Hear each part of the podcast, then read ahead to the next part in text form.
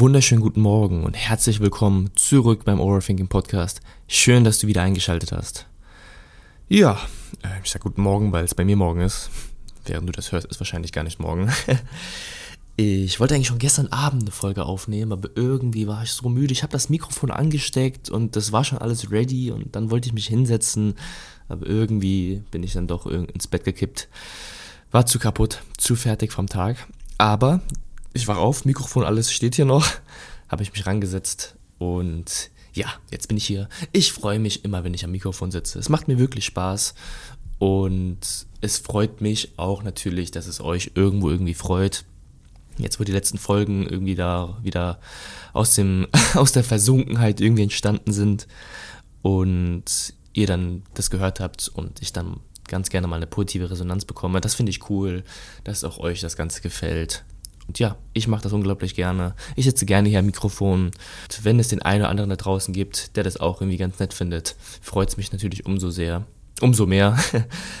Und auch wenn ich meine Instagram-Story poste, ich weiß, ich bin da so schlecht drin in dem ganzen Vermarkten dieses Podcasts und dem ganzen Verteilen.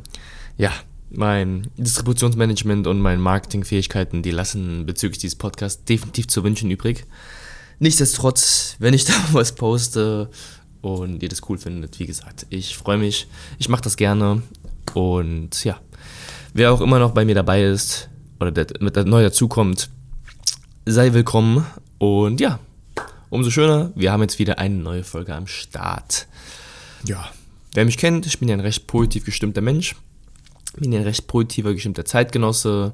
Und ich bin ja der festen Überzeugung, dass keiner von uns ein Leben langfristig leben muss, das er oder sie überhaupt nicht mag. Ich glaube, unsere Voraussetzungen als ja, Deutsche im 21. Jahrhundert, die sind einfach zu gut. Klar, wir haben Probleme, wir haben schlechte Phasen, wir haben Schicksalsschläge und ey, wir haben alle manchmal echt beschissene Tage. Auch hier, ich meine, die Leute denken, ich bin hier in Bali und lebe das Leben und ist alles schön, ist mal einfach hier zu sagen. Natürlich ist es einfacher, hier bei 30 Grad irgendwie zu reden. Aber das Gras auf der anderen Seite ist nicht immer grüner und auch hier in Bali gibt es Probleme und auch hier ist nicht immer alles trila tralala. Das ist selbstverständlich. Und ich glaube, das gilt für die meisten, denn ich denke in Summe, dass all diese Dinge, wie tricky sie auch sein mögen, sei es Deutschland, Bali oder wo auch immer, uns dennoch früher oder später erlauben, ein Leben zu gestalten und zu leben, auf das wir gerne zurückblicken wollen. Und wie ich häufig sage, ich glaube, wir müssen im Long Run kein Leben leben, auf das wir gar keinen Bock haben. Gibt es Tage, die nicht so gut sind? Gibt es Phasen, die nicht so geil sind? Selbstverständlich. Und die gehören dazu. Die sind sogar notwendig. Und ich würde sie auch niemals missen wollen. Auch wenn ich natürlich in diesem Tag selbst denke, boah, was ein Scheiß. Sage ich, dass es einfach ist, ein Leben zu gestalten, ein Leben zu leben, auf das man gerne zurückblickt? Nein, es ist nicht easy. Und es ist auch zu einfach gedacht, wenn man einfach sagt, ja mach doch, geh doch raus und leb das Leben, mach das Leben, auf das du Lust hast. Steh einfach jeden Morgen um 5 auf, lies jeden Monat ein Buch, werd produktiver, werd toller, werd besser. Das ist viel zu einfach. Und ich versuche ja immer so ein bisschen das auch, während ich hier diesen Motivationskram erzähle und diese Persönlichkeitsentwicklung auf Vordermann hier versuche zu bringen, dass es manchmal ein bisschen zu einfach ist, meiner Meinung nach, wie manche Leute das rüberbringen. Es ist natürlich easy und es ist catchy und es kommt gut an, irgendwie in Social Media, in Instagram einen kleinen Zweizeiler zu schreiben, irgendein Instagram Reel zu posten mit einer geilen Musik und dann, boah, bin ich jetzt motiviert. Ähm, das ist manchmal ein bisschen zu einfach. Diese ganzen Habits und Gewohnheiten. Und wer mich kennt, der weiß, ich bin ein Riesenfan davon. Aber diese Gewohnheiten, die in dieser Welt kursieren, die haben zwar alle ihre Daseinsberechtigung, keine Frage, aber allerdings muss aber mal eine Sache erwähnt werden, die es benötigt, um ein Leben zu leben, auf das man gerne zurückblickt. Und das ist Mut. Und es ist dann auch zu einfach zu sagen, dass du einfach nur eine mutige Einstellung brauchst. Und dann fallen dir die Dinge in den Schoß ich glaube natürlich, auch als kleiner Hobbysoziologe, dass das Leben eine Wechselwirkung ist, eine Kombination aus den äußeren Umständen und dem Individuum. Wie das Individuum in einer Gesellschaft agiert, ist genauso entscheidend wie das, was in deinem Inneren natürlich selbst passiert. Gewohnheiten formen unsere Einstellung und durch die richtige Einstellung kommen wir auch zu Gewohnheiten. Einfach nur zu sagen, jetzt leg doch mal den Schalter um und sei motiviert. Hm. Aber einfach nur die ganze Zeit sich irgendwelche Motivationsvideos oder Motivationssongs sich reinzuböllern, hm, reicht vielleicht auch nicht. Also um da nochmal eine Schippe draufzulegen im Leben oder wo auch immer, braucht es manchmal vielleicht ein bisschen mehr als nur ein geiler Song oder ein Motivationsreel oder ein Tag, in dem ich mir sage, heute schaffe ich's. Interessanterweise werden wir früh erzogen und geprägt, dass unsere Autoritäten, die wir im Leben haben, immer ein klein bisschen mehr von uns erwarten. Ganz nach dem Motto, es geht immer besser, es geht immer ein bisschen mehr. Das hat jeder schon mal gehört. Von Lehrern, Eltern, Chefs, Trainern oder sonst wem. Und die erstaunliche Schlussfolge daraus ist, dass wir uns eigentlich häufig zurückhalten. Dass wir uns selbst angelernt haben, nicht 100% von Anfang an zu zeigen. Dass wir immer so ein bisschen so einen kleinen Sicherheitsvorrat haben.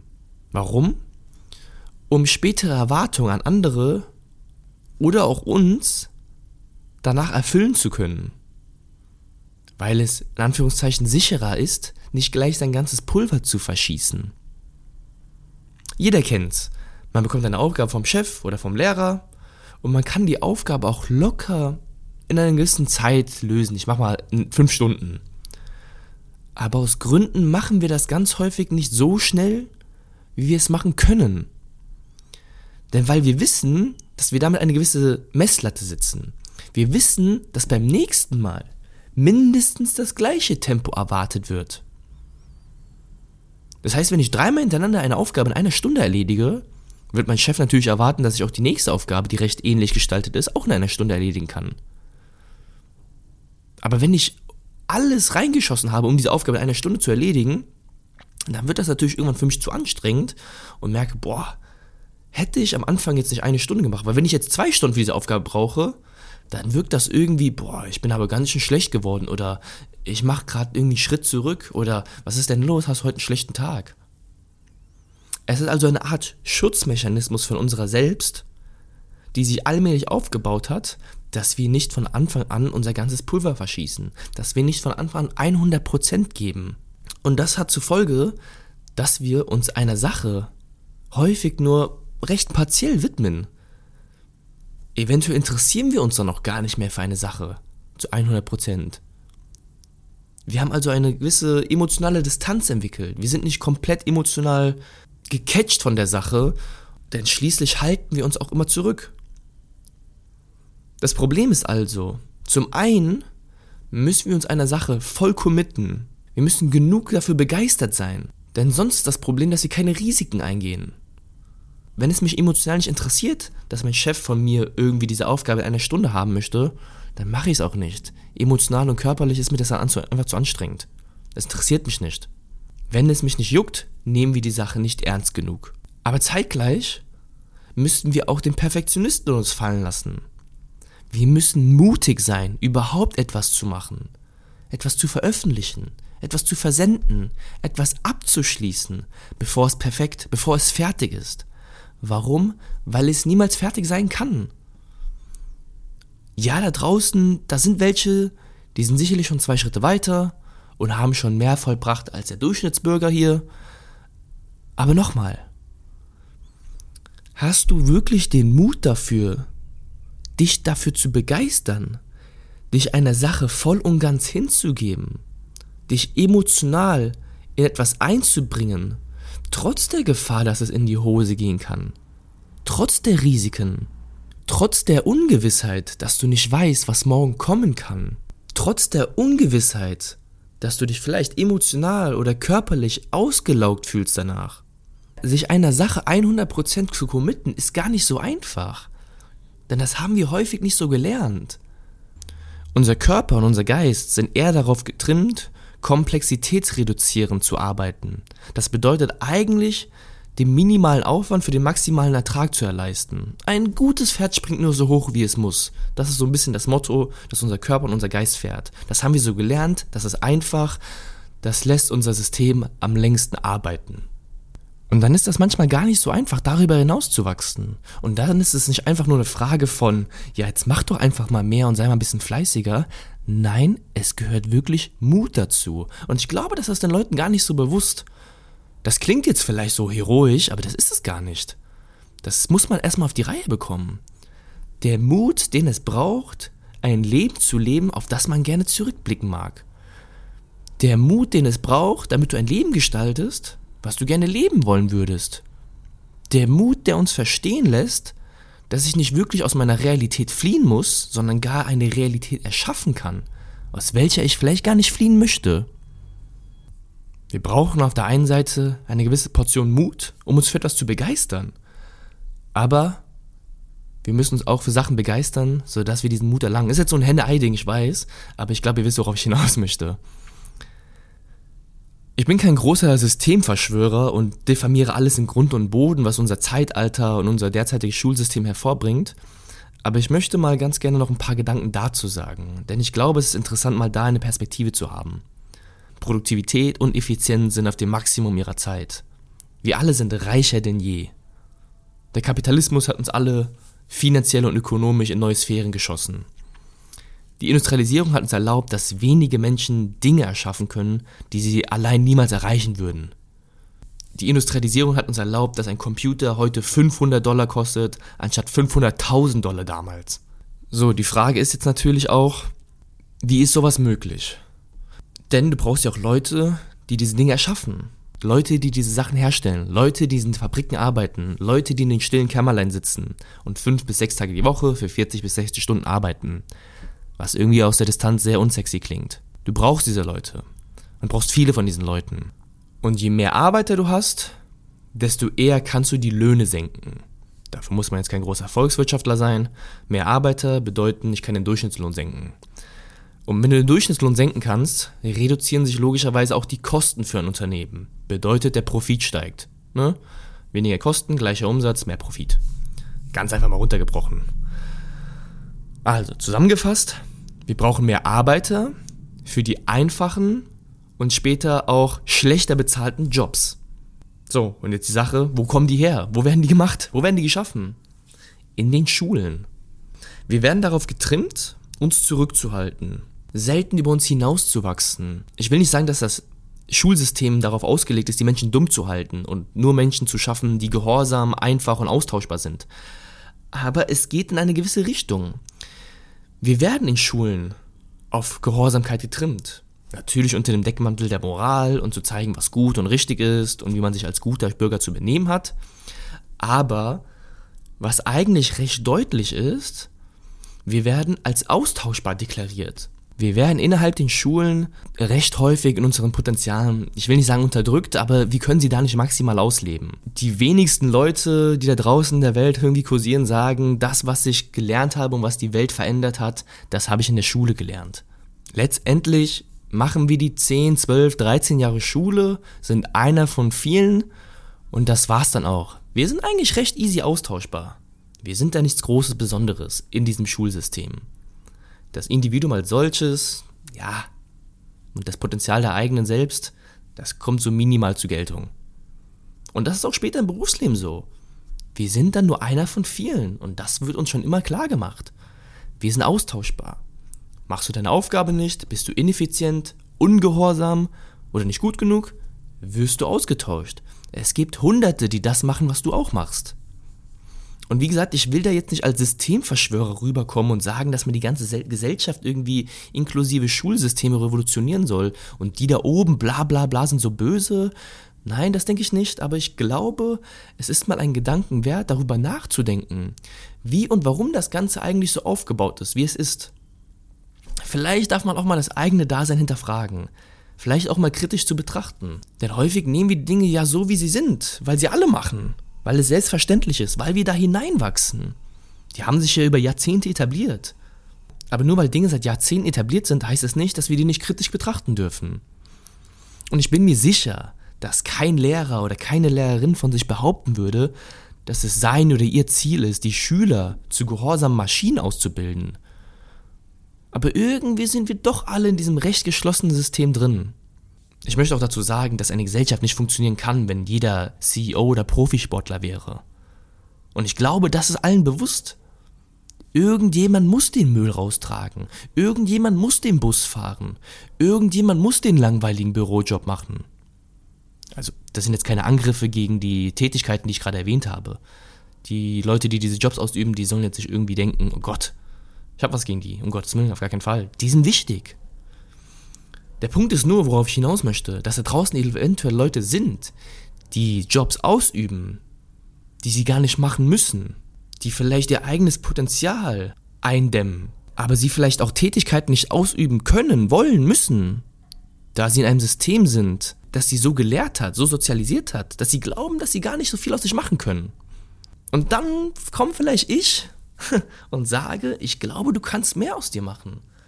Wenn du eine Tätigkeit ausübst, die dir nicht gefällt, glaube ich, musst du sie nicht ausüben. Ich glaube, du kannst mehr machen. Ein weiterer Punkt, den ich noch gerne erwähnen wollen würde, ist, dass unser Zeitalter maßgeblich von Konsum geprägt ist. Das wissen wir alle. Vor 100 Jahren hat der Durchschnittsbürger ein oder zwei Paar Schuhe gehabt. Und ich muss jetzt nicht erwähnen, wie, wie enorm dieser Durchschnitt gestiegen ist. Kennst du irgendjemanden draußen mit ein oder zwei Paaren? Hm, ich auch nicht. Wir sind alle reicher, wir haben alle mehr, schon erwähnt. Und lustigerweise, so ein bisschen die Historie geguckt, zu Beginn der Industrialisierung hat man Angst gehabt, dass all die Menschen diese ganzen neuen Produkte, die jetzt hergestellt werden, nicht kaufen können und sich diese nicht leisten können. Die Geschichte hat gezeigt, dass der Gedanke unberechtigt war nicht nur, weil wir alle reicher geworden sind, natürlich auch, weil unser Gedanke krass auf Konsum getrimmt wurde. Wir werden zum Kaufen erzogen. Unsere Welt lebt von Konsum. Ne? Wir müssen kaufen, um die Ökonomie, um die Wirtschaft, um die Gesellschaft aufrechtzuerhalten. Wenn jeder nur ein paar Schuhe hätte, wird die Welt ein bisschen anders aussehen. Also jetzt mal kurz zurück oder nochmal die Brücke schlagen, auf was ich eigentlich hinaus will. Alles, was wir seit Beginn unserer Schulzeit als Arbeit angesehen haben, versuchen wir stets mit dem minimal nötigen Aufwand zu absolvieren. Wir machen gerade so viel wie nötig ist. Nicht weniger, um durchzufallen, aber auch nicht mehr, um die Erwartungen zu krass nach oben zu setzen. Aber wenn wir Dinge als was Künstlerisches oder was Kreatives betrachten, dann sind wir anders getrimmt. Dann versuchen wir mehr zu geben und wir investieren mehr Mühe und Anstrengung in eine Sache.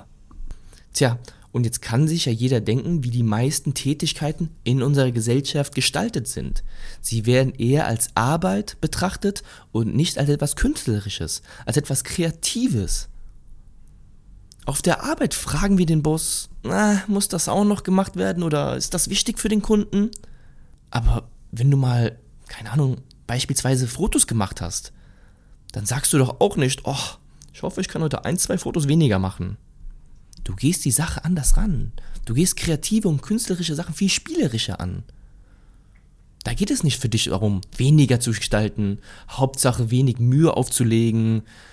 Ich weiß, viele Leute, ne, ähm, ein guter Kollege, der hört wahrscheinlich jetzt auch gerade zu, die versuchen manchmal diese Formel an den Tag zu legen, wenig Aufwand, viel Ertrag. Und eigentlich sind wir gar nicht so gepolt. Aber ich glaube, wir denken manchmal, dass es das Leben einfacher macht, wenn wir so durch die Welt gehen, mit wenig Aufwand viel Ertrag zu erhalten. Am besten, ich habe einen Job, wo ich sehr viel verdiene, aber der nicht so anstrengend ist. Am besten, ich krieg super tolle Noten und muss dafür gar nichts machen. Das klingt vielleicht attraktiv im ersten Moment, aber wenn du dich mal da hineinversetzt, du bist als Mensch gar nicht so gepolt. Also eigentlich tickst du gar nicht so. Aber teilweise wurde es dir vielleicht anerzogen oder du denkst es so, dass du durchs Leben mit minimalen Aufwand gehen musst, weil du es ja so einfach wie möglich haben möchtest. Aber ich glaube, du siehst die Sachen einfach nur aus einer sehr, ja, arbeitstechnischen, aus einer sehr anstrengenden Art und Weise. Aber wie gesagt, wenn du das Ganze künstlerisch, kreativ und spielerisch mal siehst, dann betrachtest du die Dinge anders. Der Musiker oder die Band, die sagen nicht, oh, bitte kann ich heute einen Song weniger spielen. Und der Fußballspieler sagt auch nicht, ah, ich will heute ein bisschen weniger aufs Tor schießen. Und der Gamer sagt auch nicht, mm, ich hoffe, heute kann ich ein Level weniger spielen. Warum? Weil wir die Dinge anders betrachten. Spielerisch, künstlerisch, kreativ. Wenn wir Dinge stets als Arbeit sehen, wollen wir davon natürlich weniger machen. Und dabei geht es nicht darum, jetzt ein Gemälde zu malen, ein Lied zu komponieren oder ein Gedicht zu schreiben. Kreativität kann auch von mir aus ein klassischer Bürojob sein. Wenn du das als kreativ, als künstlerisch oder spielerisch betrachtest, dann ist das vollkommen in Ordnung. Also die Jobs, die vielleicht für andere Leute langweilig sind oder anstrengend, die können ja für dich wunderbar sein. Die können ja für dich genau das erfüllen. Etwas Künstlerisches, etwas Kreatives, etwas Spielerisches, etwas, das vielleicht auch etwas zur Gesellschaft beiträgt. Aber dafür brauchen wir Mut.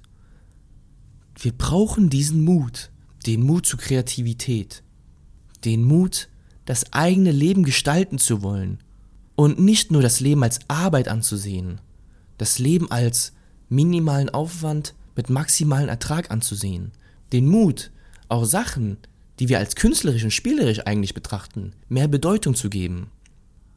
Den Mut, sich selbst einzustehen, dass man mehr kann als das, was andere mir vielleicht gesagt haben. Sich selbst zu sagen, dass das Leben eigentlich nur eine Anstrengung ist und dass ich versuche, durch dieses Leben zu gehen, so angenehm wie möglich, dass ich es irgendwie durchleben muss, dass ich irgendwie durch muss, dass ich im halben Widerstand mit dem Leben bin. Das gehört Mut, darüber hinauszugehen sich das einzugestehen und das umzusetzen. Es geht darum, das Leben zu umarmen. Mit seinen Höhen und Tiefen, mit Kreativität, Freude und einer gewissen spielerischen Idee durchs Leben gehen zu wollen. Und das Leben als solches einfach mal zu bejahen. Oh, ich merke schon, die letzten Minuten, die wurden schon wieder ein bisschen lauter. Ich hoffe, das hat so einigermaßen gepasst. Ich bin eigentlich recht früh aufgestanden und da war hier noch alles recht still. Aber ich glaube, zum Ende der Folge, da kamen ein paar Hintergrundgeräusche. I'm so sorry. Ich versuche das irgendwie auf die Reihe zu bekommen. Ihr wisst, ich habe schon ein paar Mal gesagt in Folgen, das ist nicht das geilste Podcast-Studio hier. Ich gebe mir Mühe, dass das aber vom Sound einigermaßen passt. Aber ich glaube, es sollte okay sein. Jetzt kommen so langsam alle und jetzt legen sie los. Aber ich habe auch alles gesagt, was ich sagen wollte. Wie gesagt, wir brauchen diesen Mut zum Leben. Wir brauchen den Mut, uns selbst einzugestehen, hey, wir können ein bisschen mehr und wir dürfen auch ein bisschen mehr machen. Und es gibt Sachen im Leben, die wir spielerisch, künstlerisch, freud, freud, freudig, freudvoll, die mit Freude betrachten. Und diesen Dingen sollten wir, glaube ich, mehr Aufmerksamkeit schenken. Gut, ich verabschiede mich. Es wird gerade super laut hier, die Jungs von der Baustelle kommen. Ich hoffe, es hat dir gefallen. Ich hoffe, du konntest das eine oder andere aus der Folge mitnehmen. Wie gesagt, du kannst mir wie immer schreiben, Instagram, E-Mail, wie auch immer. Und ja, sämtliche Informationen findest du in den Show Notes. Und ansonsten hoffe ich, dass dir das Ganze gefallen hat. Wir hören uns in der nächsten Folge. Viel Spaß. Nein, nein, ich wollte auch, habe ich in der letzten Folge gesagt, einen neuen Slogan machen ich muss mir wirklich was überlegen. Vielleicht schreibt ihr mal, mal schreibt ihr mir mal. Seid mal ein bisschen kreativ. Lasst mir was zukommen. Aber ja, am Ende schauen wir mal, was rauskommt. Vielleicht finden wir da irgendetwas, was irgendwie besser klingt. Gut, also, ich verabschiede mich.